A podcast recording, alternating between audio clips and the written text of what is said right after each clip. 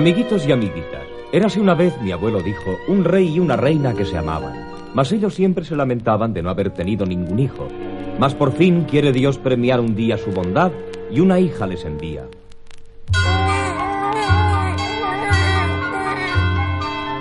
Al bautizo fueron invitadas como madrinas todas las hadas, y hada tras hada, una por una, ante la cuna de oro y plata, a la princesa recién nacida una gracia le fue concedida. Serás modesta y también hermosa. Tendrás la voz dulce y melodiosa. Serás noble, culta e inteligente. Y te admirará toda la gente. Serás bondadosa y delicada. Y de todo el mundo muy amada. ¿Eh? ¿Cómo? ¿Quién se atreve? A mí nadie me hace caso. Y en medio de aquella fiesta que la corte celebraba, entró una maga fea y vieja de quien nadie se acordaba. Princesa, hija de reyes, que tantas prendas valiosas estas hadas vanidosas hoy te ofrecen. ¿Qué más quieres? Yo, en cambio, te voy a predecir que un día, hilando en la rueca, un afilado uso te va a herir y en el suelo te hallarán. ¡Muerta!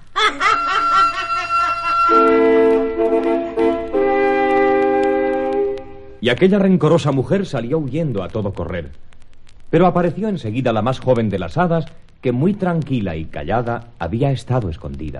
Es cierto, un uso tú te clavarás, mas yo aseguro que no morirás, ni tampoco sufrirás más daño que un plácido sueño de cien años. Un príncipe a tu lado encontrarás y en aquel instante despertarás. Y ordenó su majestad para el peligro evitar que en toda aquella ciudad jamás se pudiera hilar.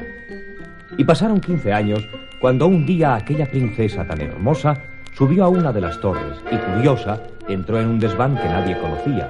Halló a una anciana bondadosa que estaba hilando sin cuidado, pues de la prohibición de hacer tal cosa no se había aún enterado. Buena mujer, ¿en qué estás trabajando? Pues ya lo ves, estoy hilando. Qué trabajo delicado y fino.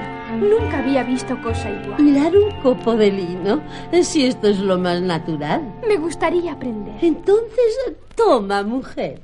¡Ay!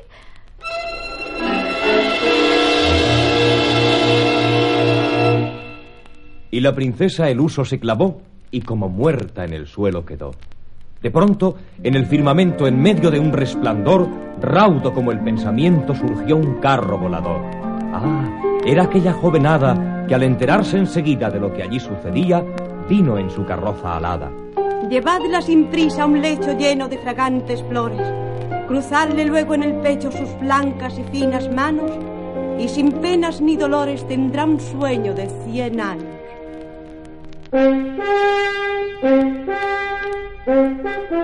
He aquí, queridos amiguitos, pues, que precisamente cien años después, un príncipe de noble y real traza, que era muy aficionado a la caza, iba por aquellos montes y cerros con sus arqueros y sus perros, y cazando, cazando sin tregua ni descanso, se fue alejando, cuando de pronto su caballo se paró, y el príncipe extrañado preguntó Decidme, ¿qué son aquellos bastiones y atalayas que por encima de aquel bosque de robles y hayas yo vislumbro desde aquí. A mi abuelo contar oí cuando yo era muy pequeño que aquello no eran engaños, que una princesa está allí durmiendo un largo sueño que había de durar cien años. Ay, que te escuche quien te entienda. ¿Eso es cuento o es leyenda? ¿Cómo? ¿No habéis oído hablar de ella? ¿De esa princesa tan bella que un príncipe despertará y con ella se casará? Entonces, hijo de rey soy y me atrae la aventura. Aunque sea una locura, yo aquí os dejo y allá voy. Y dicho esto, partió como un rayo, cual si tuviera alas el caballo. Oh, antiguo y bello castillo, ¿qué misterio encerrarás? Veamos, empujaré este postigo. Pero si abierto está. Y aquel príncipe al que nada asustaba porque era inteligente y valeroso, entró en el castillo donde reinaba un profundo silencio misterioso.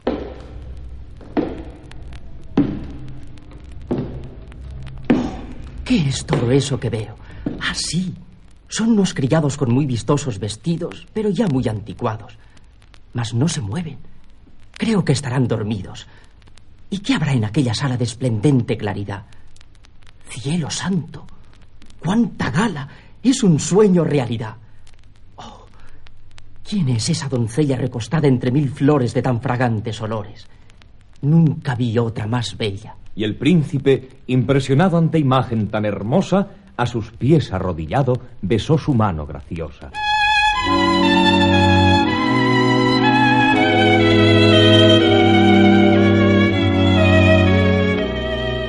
¡Oh, cielo santo, qué sorpresa! Al contacto de sus labios, la princesa en el acto despertó y enseguida, confundida, exclamó.